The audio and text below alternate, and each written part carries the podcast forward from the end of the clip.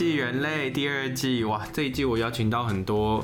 我感觉称为奇人异事，听到我们节目的听众都会觉得说，这一群人是哪里来的？因为共感系人类有很多种，例如说我说所谓的高敏感族群呢，或者是他是比较感同身受的人，再来就是他很善于跟非常多人交流或者是相处，呃，会等出很多关于心理层面或哲学层面的相处之道。那当然这里面共感系人类还有一种人是他感受就是特别敏锐到可能会去感觉到不同维度的东西，比如说 ghost，有可能。I don't know 或者 God，我也不知道。但是呢，要听一下。今天这位老师其实我觉得不好介绍，为什么？因为我们这个主题它需要有动作吧。这位老师他又把。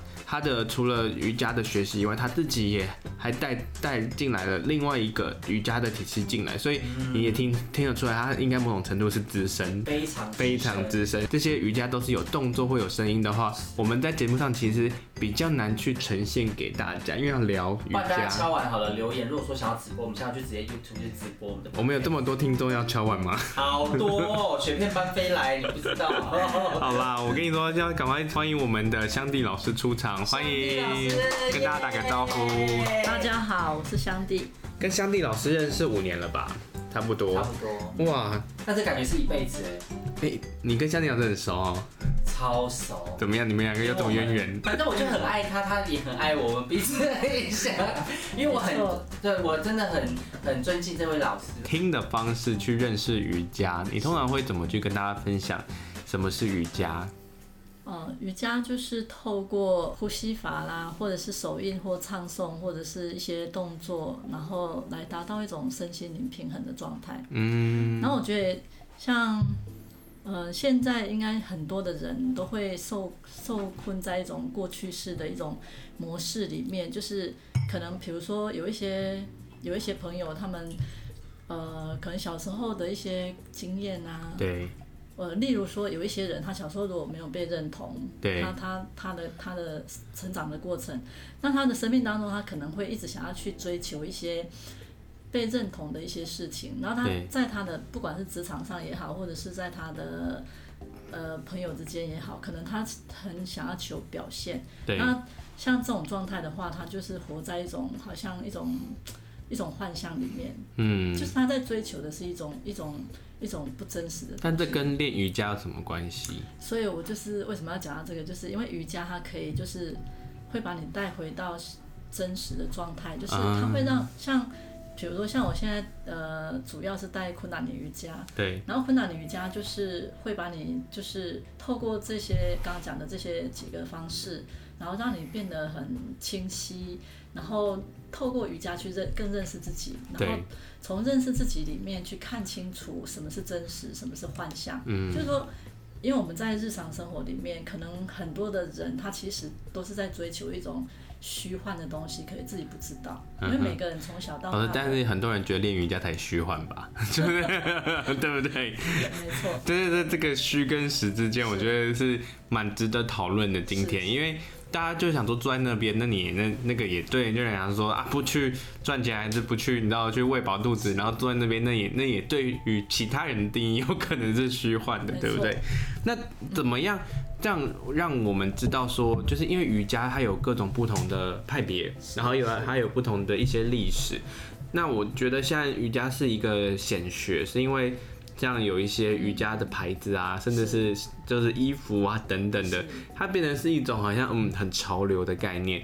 那像老师你刚刚说到关于认识自己这一块，有时候不一定是瑜伽的，就是它现在是怎么样，这个趋势是什么？其实应该是呃瑜伽瑜伽原本它它它这个。这个修炼，它本来是在就是以前佛陀啦，或者是一些伟大的圣者，他们他们在修炼的过程当中，发现说瑜伽是一个很帮助自己很好的方式。嗯。可是后来在现今的社会呢，就是它传播到全世界各地的时候，慢慢的有有很多的人发现说，哎、欸，这个好像可以，就是他把它拿来好像健身啊，对就是瘦身啊，是很漂亮，就是、对对对，就是他们会比较趋向这个方向。可是他原本并不是这样，他原本就是说他他这个维持好的身材跟身体健康呢，它其实只是一个附加的价值。嗯，那太多的人都是朝这个方向前进的时候，就扭曲了原本这个瑜伽它真正的意涵。而且练瑜伽又不一定会变瘦。呃，没错，真的吗？是，我跟你说，在我本来以为是没有，但我跟你说，练瑜伽变瘦这件事情，第一个这叫做思考的偏误。第一个是那瑜伽老师可能本来就瘦，第二个是那瑜伽老师他可能他可能有练过健身，然后或者是有其他的就是饮食方式。第三个广告宣传，因为要拍漂亮的瑜伽老师，还会比较容易招生。我的意思说，这个是我、嗯、我不知道我讲的方向有没有可能？应该是说，如果你要透过瑜伽来瘦身，它有一定的方式，就是说你可能要每天不断的的练习，然后可能你要搭配饮食啊，就是瑜伽式的饮食方法，然后生活方式，各方面就是你要非常的精进在这个上面。对。就有可能这样，对。可是他并不是以这个为前提去做这些事情，最主要还是刚刚讲的这些身体的净化法，它最主要还是还是在帮助我们清洁我们的呃身心灵，就是你的心心智的部分。对。对。那像例如说，因为在老师，你认认为当瑜伽老师必须要一定要有同理心吗？那就是你必须要进入到更高的意识状态，不是说去同理，而是说，当你认清楚这个世界上所有的每一个真实是什么的时候，那个看见会让你自然而然的会同理。可是那个同理又不是说，又不是去好像哦，我觉得你这样子你很很辛苦或怎么样，不是，是你当你站在一个更高的、更宽广的宏观的角度的时候，你就会发现，你可以看到你自己。跟别人之间的关系，看到整个宇宙什么样的流动。比如说，你跟身边的人在互动的时候，你也可以看到说，比如说这个人他攻击你好了，嗯，你可以看到他为，就是当你很宏观，你很有觉知的时候，你会看到这个人他为什么可，他为什么会这样做这件事。嗯。所以，如果有一个人攻击你，他在批评你，那你觉得啊，第一个感觉你会觉得啊不舒服嘛。可是，如果你是处在一种宏观的角度的话，你会有一个观察者，就是会看着这件事情，然后你会看到这个人他他讲这句话的背后，其实是会有一个因有原因在这里的，嗯，然后你就会理解他，然后你自然而然你就会你就能够不被这个情绪带着走。对，因为你可以感受到这个人，或或许他攻击你的背后，他是有一些恐惧。所以这都是练瑜伽所带来的嘛？对。那瑜伽练习到什么样境界才能够有老师你刚刚在形容的境界？因为我感觉上每个人练瑜伽，或者很多人在练瑜伽，或者有很多健身中心都有瑜伽课。老师，老师，你刚刚说的境界，我总我自己狭隘的认为是老师你。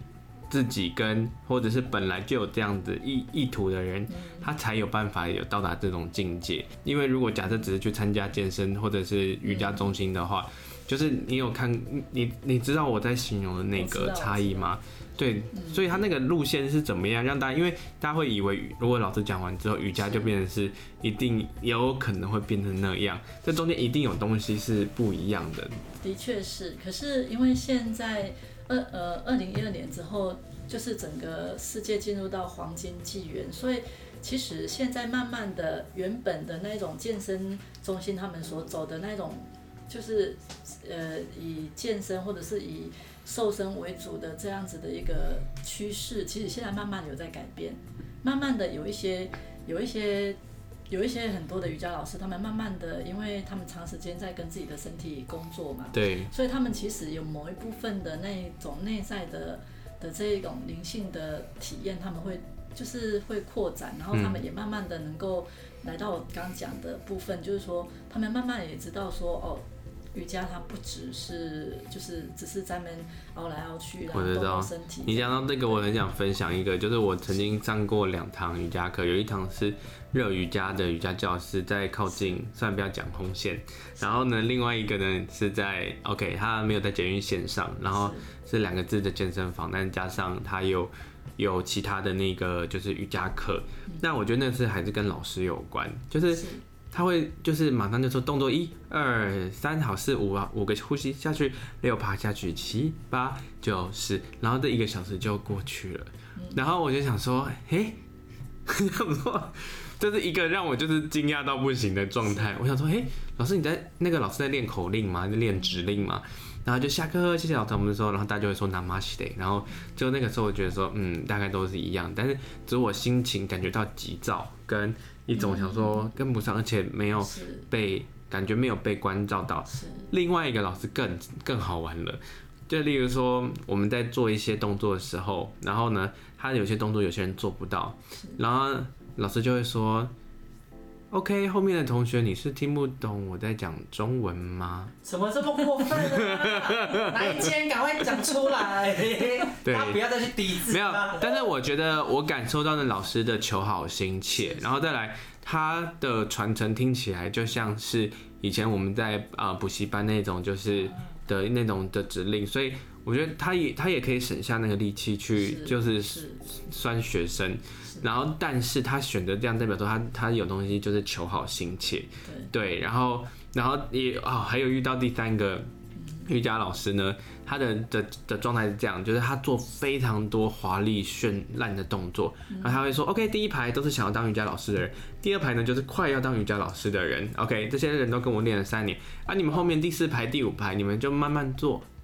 OK，慢慢做。OK，他们前面也就在在在练习示范怎么教学，然后前面的人就是华丽绚烂，像是太阳马戏团，然后我们后面两排就是心想说，OK，哇，这个应该要十年才跟得上吧？但那一堂课其实是初阶偏中，但是那个感受就是有一种，我觉得是某种程度是也是一种行销吧，就是 OK，你的目标在这边，然后你以后可以往那边走，但我我在那里面我。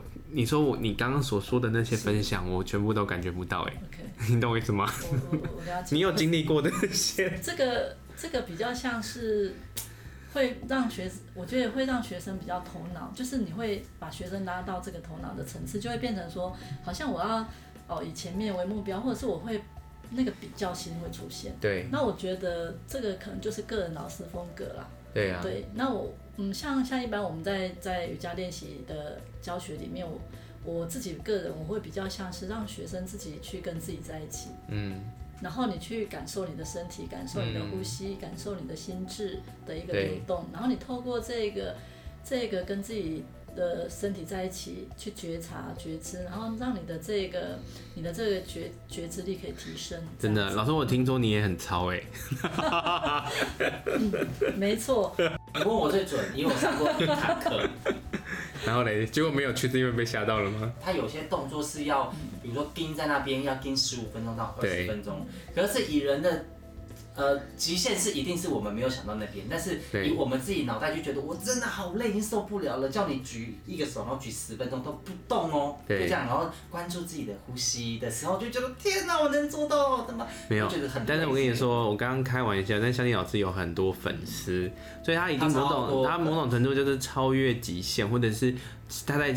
神精神上的锻炼，嗯，我想说这是瑜伽的某一种另外一种精神嘛？嗯、是，它它其实也是一种心智的训练，没有错。嗯，然后你透过比如说在一个动作当中停留的时候，你会发现，哎，你的心智在里面会有很多的不同的层次的流动。嗯，然后你当你当你从一开始你觉得哦，我好。好，比如说我们现在手举在一个高度，你一开始你觉得哦，好好，蛮简单的，然后慢慢的你可能会觉得嗯有点无聊，可是在接下来你可能觉得哦不是已经快不行了，可能手开始酸了，所以你会发现你的心智其实一直在改变，嗯，可是最后当你到某一个状态，比如说你已经到了第十分钟的时候，可能你已经感觉到说。我已经放弃了，就是我我我算了，我就是停在这里，就是就是我就是刚刚到了老师刚刚说的那个十分钟之后，已经觉得自己不可能的时候呢，奇迹出现了。我说的是真的，因为那时候下课的时候，我去跟老师说说我已经在另外一个状态里，而且我觉得肉身已经不那个劳累已经超越了我的想象，也就是说，我那个时候已经在我的心里面。我懂，我懂。它是分开来的，对，它可以持续。我就那时候认定，你叫我举两个小时，我还是可以举哦，五个小时可以举。老师，你看，你看，他才去一堂，然后就现在讲那么大的话，他不去第二堂、第三堂。真的要继续来。对，只会讲这一堂，你就讲这一堂而已。是真的，我觉得那个东西可以打开好。其实，其实我觉得要透过刚刚的访谈去回到老师刚刚讲的，说为什么他刚刚向你老师介绍他在带瑜伽的一些方式，可以看到宏观的自己，原因就是因为你在神经跟跟心智在锻炼的时候。你突然超越了你的肉体的时候，你才会感受到那个渺小的自己，但又看可以感觉到无限的那个意识场。我可以这样这样说嘛，对不对？这就是那个。但是我刚刚前面虽然是拿了一个比较，嗯，我不能讲负面教材，就是说我自己个人个人有经验过的，但我还是经验过很多很棒的瑜伽老师，因为瑜伽太多不同派系。但是我经验到好的瑜伽老师，我可以感受到刚刚香妮老师说的那个品质。对，但是我觉得好遇到好老师也不容易，因为 现在因为老师太多，就变成说我们大家去要要自己多尝试，而且别人说适合的不一定你适合，所以他还自己要有缘分找到自己适合的瑜伽老师。我觉得这倒是也是蛮好玩的。补充一下刚刚讲的那个部分，就是。因为我们的身体呀、啊，就是我们身体其实跟我们的心智，还有你的情绪，它其实都是息息相关的。嗯、那为什么我们会在一个动作里面停留那么久？有时候是因为，比如说你的你的身体有某一种印记在那边。当你停留一段时间之后，像之前有学生他们会分享，就是说，诶，他停在那个高度。然后突然到了某一个状态，他可能就眼泪就流下来，不然那个酸那个酸不是他他他说他酸哭的，他他也没有感觉到任何情绪或什么样，他只是发现说，哎，当眼泪流下来之后，那个酸就不见了，嗯、或者是你在一个动作里面突然变成那个动作自己在动，不是他在做，对。对对，那就很有趣，就是所以，所以这个也是也是让我们知道，就是说，其实我们身体里面的能量，它其实有时候是我们可能我们有一些情绪卡在那个地方，那你透过那些动作，然后重复性或者是一个一个姿势停留比较久的时间，它会改变身体里面的能量。那身体能量改变了之后呢，你的意识也会改变。对，就是像之前也有学生，他们他们，比如说他忧郁症，嗯、那忧郁症呢，他就吃药吃两年不会好，后来他就他的这个心理医生就跟他讲说，那你去练瑜伽好了。那他来练瑜伽，其其实他就做两周他就好了。哇！然后他忧郁症就好了。对，然后老师，我跟你说，因为这边这边有医疗法的东西，就是那个我们。就是这件事情的神奇的原原因，我觉得后面他应该有很仔细的东西，我们要让听众自己上上网去去摸索。不过这种神奇的东西呢，有些人听到就会说这应该是邪教吧？你有，然后你有被问过吗？呃，应该是有啦。某某些时候有一些人说这是不是邪教？对，就是因为这种神奇的东西，其实对于大众来说是很难理解的，因为我们在教育跟就是在被。被理解的世界里面，都还是是用科学去论证的。所以其实瑜伽到现在，它就像中医一样。你说你真的找得到穴道吗？就是科学根本探测不到穴道，但是穴道不存在吗？那那些中医师是怎么来的？那美国跟西方世界，他们把中医都纳入到诊所的话。你现在都有了，所以其实这东西就是瑜伽也是一样。我觉得也回到量子的概念，你不信就没有，信就有。我觉得邪教的定义呢，就是大家常常会会讲这种神奇的东西，怎么可能，怎么之类的。科学根据。根据，但我觉得这还是要看缘分啦，因为。有些人他选择用运动的方式，但我们今天只是想要跟大家分享，就是哎、欸，也有瑜伽这样的一些特色。那我现在要讲更邪的东西了，就是喝苦水吗？没有没有，我只是说，就是共感性人里面有一种有，它有一个特质是都会有一些神奇的经验，然后我就觉得神奇的经验，但是却是带来他。就是很多人他的因为这神经元，所以给自己有一些超脱的一些经历好了。所以老师你在练习瑜伽的时候，可以延续刚刚那个我刚刚说忧郁症的那件事情，就说你自己在练瑜伽的时候是怎么东西带你进入这个领域的？是，嗯，我好像在四五岁的时候，五六岁吧，就是我那时候我小时候我阿公他中风嘛，然后我常常会陪在旁边陪他这样。那有时候我无聊，我就会在他的房间，我就会。我就会坐着或躺着，然后我就会开始观想我的眉心，嗯，我就会开始去看，然后就哎，我的第三眼这边有一颗像钻石一样的亮光，这样，或者有像穴道那种山洞这样子。你说你四五岁的时候，是五六岁之类，然后那时候我就是会看像漩涡一样的一直进去或者是出来。我我我记得我很小的时候，我就会去。就是会去观观看美星第三眼这样，那时候只是觉得好玩这样，只是无聊坐那边。嗯、可是我后来进入到瑜伽领域的的时候，我就发现，哎、欸，其实我那时候应该是在做冥想。小时候已经在玩这个游戏。对，已经在做冥想这样，或者是我小时候我也很容易就是放空，那时候我都我都会也会想说，哎、欸，我很喜欢发呆这样。可是后来，因为我会看着山，然后看着山，然后就入定，然后就发呆这样。可是我后来想一想。其实那个也是一种冥想的方式，那我觉得那可能是我，嗯，过去是带来的吧，我自己是这样子的感觉，因为我觉得有在我的生命当中，我觉得我常常有一些一些特别的事情。就是让我觉得，哎，这个应该应该不是说现在练习瑜伽瑜伽之后才才出现那种。本来就有这样的状态。然后瑜伽就只是让你可以保持你跟这件事情有连接的一种方法。对对对对对。OK，那那你把这个瑜伽的东西再推广给，就是例如说你也培培训了很多老师，或者是给你身边的同学们学习瑜伽的这样的一个过程中。对于他们的平衡，大部分主要的益处是什么？哦，应该就是身心灵平衡跟健康吧。嗯哼。对，就像刚刚有讲到，就是练瑜伽的过程当中会带来的一些一些好处嘛。那其实，其实瑜伽它是蛮科学的，我觉得。嗯。就是比如说，比如说我们当我们吸气的时候，你会觉得，哎，当你气进入到身体的时候，其实你的身体是一种。一种扩扩展的状态嘛，对。可是当你吐气的时候，你会感觉到放松，这个是每个人都可以感受得到的。嗯、你可以试试看，就是你吸气，然后你吐气。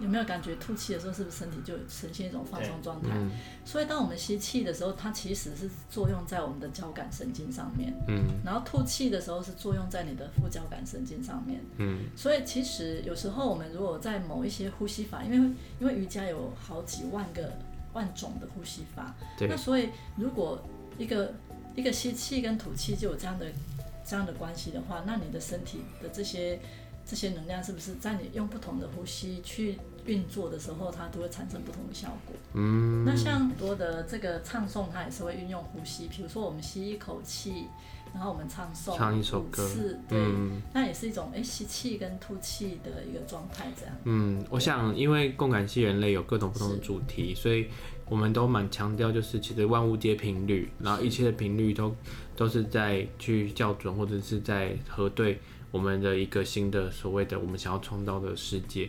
尤其是共感人的他的敏锐度，他如果找到一个适合平衡自己的方式，那他可以把自己的这个天赋，也可以就是带给自己，然后再利益到身边的人。我在想再问一个更就是比较深入的问题，就是有听到非常多的传闻，组织之间的。例如说就是派系啊，然后像例如说之前有一些热瑜伽或什么之类的，它就会还会牵扯到什么男生女生修炼或干嘛的。只是说对于这样的事情，你看到国外的这些事件你怎么看？就是瑜伽跟人跟人之间距离，或者是有时候其实大家都有来自各自的伴侣，但是可能关在一个教室，大家是很心敞开的。那通常在教学上面，都你有没有什么样的经验去给大家一个比较？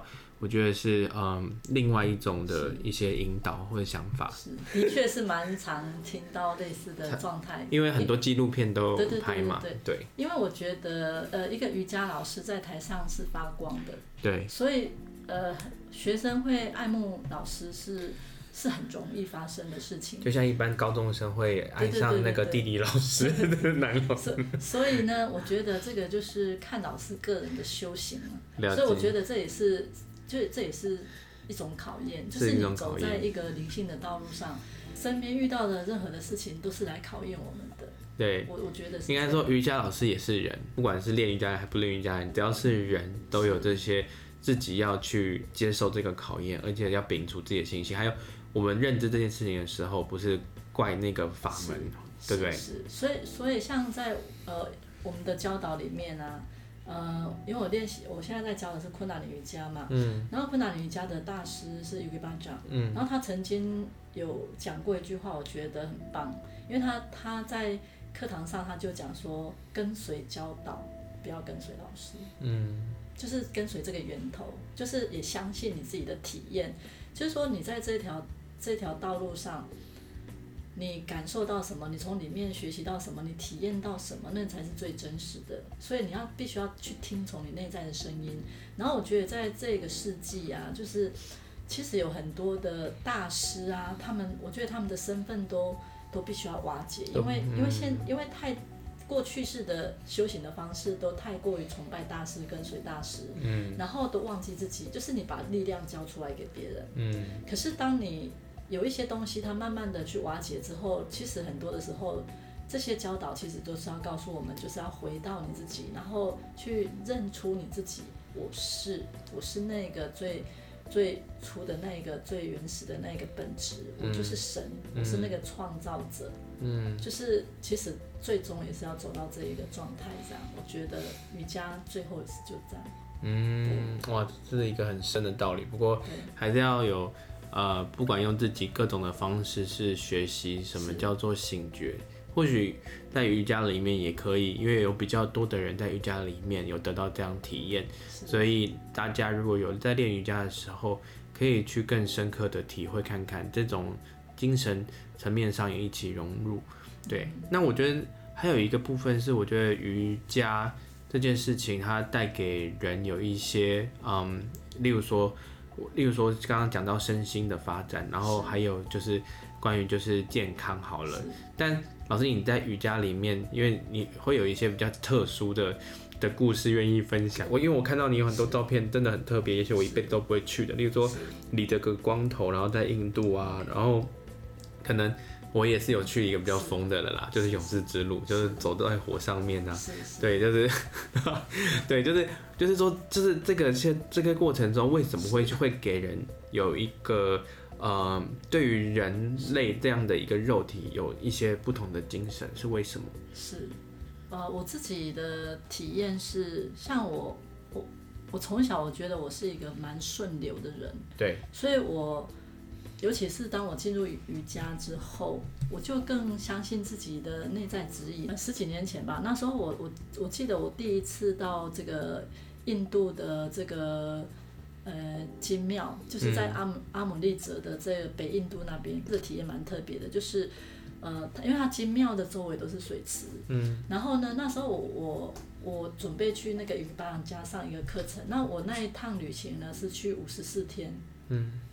然后我跟学生们就是在旅行的第三十天之后到达那个金庙这个地方，然后去到那边的时候，我们因为对那边也不熟，也没有人介绍这个地方，然后我们其实我就是自由行嘛，然后就是随便逛这样，然后就是在第二天的时候，我就是我有两个学生，他们就先去金庙里面唱诵，然后其他两个还在在那个金庙，就是我们在那边挂单嘛，他在在在宿舍睡觉。那我那时候我一个人，我就想说，哎、欸，那我我出去逛一下。大概凌晨大概五点，四四点多，四五点的时候，嗯、那时候金庙其实都已经在唱诵。那金庙是一个很特别的地方，它它几乎全天都一直有人在唱诵，嗯、在唱诵那个经典这样。然后，所以它那个水池的水是充满了所有的这些振动频率。嗯。然后那时候我我我在那边绕的时候，我就看到，哎，那个水池旁边有很多的人，他会进入到那个水池里面去净化他的身体。了解。然后那时候我就想说，哎，我就就走到旁边有一间小房子，然后我就看到上面有一个画一个女生的头嘛，就是很像厕所的那个符号。那我就想说，这看起来不太像厕所，我就走进去。然后进去之后就发现有三四十个女生在那边准备要跳下去这样，然后她们其实都要只有穿内裤这样。然后我我想说，我都来到这里，可是我其实对那个地方我也不熟，我就想刚刚讲说我是顺流嘛，所以我就凭当下的直觉去行动的人。我去到那边，我就想说，嗯，我应该也要来泡一下这样。对。然后我就开始把衣服脱就开始脱衣服，然后那三四十那三四十个那个女生，她们全部都朝着我看，然后一边微笑一边看着我，然后没有她们就觉得有外国人愿意来做这些事情，她们很开心这样，嗯、可是她们都全部。朝着我微笑，我有点不好意思这样。对。不过我一边不好意思，我还是把衣服一边脱掉。然后我就就跳到那个水池里面，那水池气蛮深的时候，它旁边会有个铁链，对。你要抓着铁链，然后抛进去，这样我就这样进去上来，进去上来，大概十下、十一下左右，我就起来。我走到那个房，就走到我那个住的地方。对。那因为我全身都湿嘛，我就想说，那我啊，等一下来去洗个澡好了。就当我这样想的时候，突然有一个力量把我的头往地板的方向压，然后我就觉得说奇怪，为什么头一直往下了？我就把自己拉起来，拉起来以后呢，我就开始晕眩，然后全身开始像火在烧一样发热，然后就所有的咕噜咕噜在印度，它就是灵性的导师的意思。了解。然后所有的咕噜都从我的额头这里，就是我第三眼这里这样飘飘飘，就有点像我们在。看幻灯片这样。哦、oh，OK。对，然后那时候我，我第一个念头就是说，这该不会是要消除我的业力吧？然后我，我那时候就想说，先不要帮我消除，因为我不舒服。我就跟咕噜这样讲，结果呢，没有办法继续。晕眩这样，嗯、然后大概五分钟之后，其实就好了。对对，然后后来，因为那时候我有一些朋朋友，他们听到我讲这个过程嘛，后来我就是到鱼巴人他家去上了十几天的课，又回到那个地方，我朋友他就说：“你可不可以再陪我去泡一次？”那时候我心里想说：“啊，还要再去一次吗？”然后后来他我就说：“哦，好吧，我泡再陪你去一次。”结果我再去泡第二次的时候啊，我起来我都还没有走到，就是走上来不到几。就是几分钟，可能两三分钟吧，我的身体又像火在烧一样，又啪又就全部又又就是那个感觉很像你发高烧，对，全身无力。嗯，所以我朋友他在走路，我就说等一下我 我我没有办法走很快，他就说因为他也有泡嘛，所以他没有，他就说真的还假的啊？我说你摸我的身体看看，他就摸我，他说哎你的身体怎么那么烫啊？我说对我好热哦，但他没有，他没有，可是五分钟之后我又好了，对。你如果说一整天，我会想说，我是不是感冒了？嗯，我会觉得是不是有，呃，我我。但老师，我觉得要回讲到，就是你刚刚在分享你的一些过程，跟你小时候的一些印记来说，你本来就是可能相较于其他的同学来说，比较也是高敏感的。对，比较敏感。对，然后还有你对于自己的所谓的实实际状态跟所谓的所谓的你的内在感受，也会去。去看见比较所谓的能量这件事情，所以这也是很符合共感型人类的其中一种特质。然后这些特质可能对于像例如说一个有人家唱诵经文的这样的一个水池来说，其实因为水的结构就已经有那样状态，它里面能量非常，所以你接的不是只有水，你接的是人家真的唱进去的，那也是你够敞开。如果在讲所谓的科学好了，量子物理来说的话。它就是一个讯息，然后这讯息你本身自己也比较敞开，所以你就会接的比较快。所以相较于另外一个人，他其实说不定也可以对他有感受，只是他没有敞开，对不对？那在那当地人可能就是有有有训练有素。所以就敞开了，哎、欸，这很特别的故事呢。而且而且我也觉得那一次，我觉得也是咕噜要给我的讯息，就好像我后来会带很多的瑜伽学生去那边做一些活动，这样子，对，朝圣啊，然后做八十四阶的这个 job 局这样。对对。然后当当然我不只是这个，这是我生命当中的其中的一个小的经验。对。我故事非常非常多，那我每次去到一个地方，都会充满着很多。神奇的事情，像我去过印度和大学，也是也是发生过很特别的事，很特别的事情。对，那像刚刚我们讨论到的，就是去美国这个勇士之路，对，那对我来讲也是一个非常棒的一个一个经验。对，比如说像走火，就是你这一辈子你不知道原来你可以走火，对，就是，可是我那时候我觉得在这个，当然这十天的过程里面。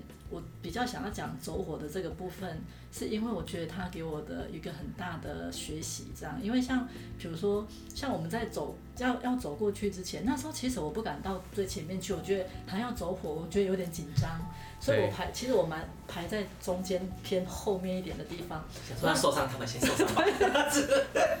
就想说先看大家可不可以过去，伤的严不严重，严重我就不走了。其实我那时候看着大家想，哎、欸，大家都没事哎、欸，可是我还是内在还是很紧张的，因为我觉得你毕竟你要走在火上面嘛，还是会紧张。对。可是那时候呢，我其实那时候我记得那个老师他有讲到，他说，当你要过去之前，你会知道你可不可以过去。嗯。所以其实我那时候也半信半疑，可是当我前面剩下两个人的时候，我开始去去观想，我开始去做就是做这个连接。对。那我就发现有一股能量这样子，很像很像一个大的金钟罩。对，就从上面这样捧下来。嗯，其实我真的没有想，可是我的内在有一种内在有一种坚定的被保护了。对，我有一种非常坚定的的念头，我不不是想的哦，是一种念头，就是我我可以过去是没有问题的，嗯，我非常的坚定。然后我就是我走过去，其实我也没有观想那个上面是冰块或者是怎么样，我就是看着远方。我那时候我还。脚还踩在那个上面，我还去感觉说，嗯，踩在上面是什么感觉？然后就像沙子这样。嗯。可是我真的那时候完全的无惧。就是你没有任何的恐惧，那那个感觉让我觉得还蛮特别的，很特别，超特别的。然后你就走过去了，嗯，这其实中间有很多技术了，自己在家里不要玩，哈，对。但是那个我觉得这是教导一部分，还有我后来啊，就是有听跟身边的朋友分享，就是因为我有这个经历，而且就是因为我也是自己去，然后还带带带带带团去玩，所以呢，也不是玩，我们是就认真的学习，只是说。原来传统部落有这样的一个，就是还留着的东西。然后后来我发现，就是对于外界人，家就说我的大学啊，或者是就是其他的同学听到这，他们就觉得说神经病。然后每次脚好好的，干嘛走过去？然后没有说，我就我说我只是跟你说，就是部落有这件事情，然后我只是去体验一个文化而已。然后带带给我的经验，就像祥迪老师刚刚分享什么金钟罩。但我是想说，其实我也理解他们为什么会觉得就是刚刚没事，然后。他他也说，你干嘛就是花钱出国，然后还被烫什么之类的。我说哇，原来就是不同的体验有不同的角度，然后说算了，你就当我神经病就好啦。就 这种，我讲说这些东西就是两千五百年前，大家就是那个这个东西可以，你就是说永远都不用去局限自己自己。在恐惧里面，觉得自己会被烫到，但是我们当然一定是安全的才会去体验，而且我们在参加前也会有一些就是准则，甚至是有先把自己的名字登入到，他们也有一些合法的方式去登记去参加这个东西，呃，就是北美洲原住民的一个活动，只是说这些过程都还是只有我们经验才知道，啊，别人不知道，我要跟他们讲，他们只会觉得说有病。这个在我的课程当中，我觉得帮助蛮大的。对，有时候我会跟同学分享这个过程，就是我会让他们去理解，就是你的你的信念如何创造实相，就是你信你相信什么就会是什么，对，就是你你相信你相信你可以过去的时候，其实没有任何东西可以伤害你，连火都没有办法伤害你。对，所以如果你在你的生命当中。有任何的东西，你觉得你被伤害，那是你自己允许的。嗯嗯，嗯。所以力量还是掌握在自己的手上。我觉得是这个学习对我来讲是很重要。然后那时候我记得有一个同学，他有烫到，他是站，他是排在我的后面后面。对。可是那也是他的学习，因为那时候我有我问他说：“哎、欸，大家都没有烫到，你怎么烫到？”他有烫到。然后伤口上在撒盐，他都没烫到，你怎么被烫到？然后我那时候心里是这样想，然后。后来他他就说，他也从这个过程里面学习到很多东西。那我那时候其实我也蛮感谢他，因为因为其实我我是属于那一种内在会有比较容易多的怀疑的人。然后他烫到以后，我就会发现，那真的是会烫到的。对呀、啊，这个蛮有趣的，就是这是一种一种算是极限体验啦。那。但如果回到原本来说，它是一种部落的成年礼。是。然后我们我们都已经成年到一个境界，还去体验人家的成年礼，也是蛮有趣的。我觉得很棒。OK，最后我我有讲想到一个问题，我今天问老师的问题都是比较直接一点，但是只是可以开一个头而已。嗯、就是说，其实因为老师你有提到灵性，因为购买性人类非常多听众可能第一次听，所以他们对于灵性没有概念。然后甚至是其实网络上其实对于灵这件事情其实是。是讲说啊，是鬼吗？还是神吗？还是什么灵什么？还有就是就是好好吃饭就好，干嘛去管这个灵这件事情？甚至在有很多的的一些 YouTube 上面会讲一些灵性歧路，就是灵性走偏的、走歪的、走火入魔这些的。就对于你来说，灵是什么？我觉得应该是，嗯，灵应该就是跟我们身心灵，它其实就是我们，就是代表你，你也是灵的一个部分。嗯，那。灵的话，万物皆有灵。对对对对对。嗯、那灵的话，对我来讲，它比较像是一个更高的存，就是我们内在那个更高的存在的一个一个一个存有这样子。然后，当我们当我们可以跟内在的的神性连接的时候，你就可以去碰触到你的那个部分。嗯。然后，其实我呃，在昆达里瑜伽里面，我们有我们。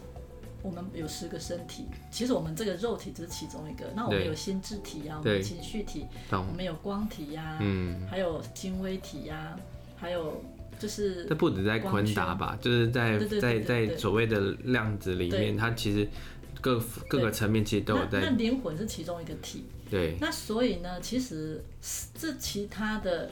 的九个体，它是来服务灵魂的，就是灵魂，它只是借助我们这个肉身来体验这个世界，嗯、来学习这个世界。嗯，可是它就是我们的一部分。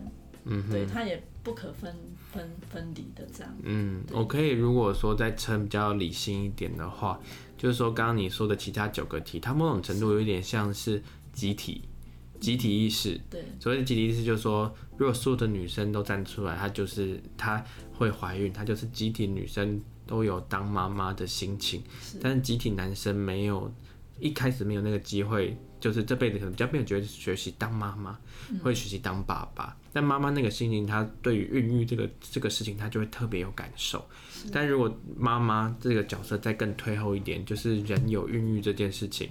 那就包含男生跟女生，然后人跟大自然的关系，他可能又推到更后面，就是说，就是说，就是在讲这个环境这个里面叫做集体意识，它也许也许就是那个所谓的零的那一那一个部分，在量子里面可能会去称它叫做平行空间吧，对，或者是说它叫做一个跨时空、跨空间跟跨时间的一种一种概念，然后只是看有没有要去。了解自己的背后的潜在的那个叫做潜意识，在跟后面的集体意识或集体无意识，对，那那个部分，我觉得以后未来有机会可以再探讨。各位老师，你今天跟我分享非常多呢，谢谢。很多都很想要跟大家分享，可是我们就时间蛮有限，下次再来，好不好，好？OK，好，谢谢香蒂老师，谢谢 Jerry。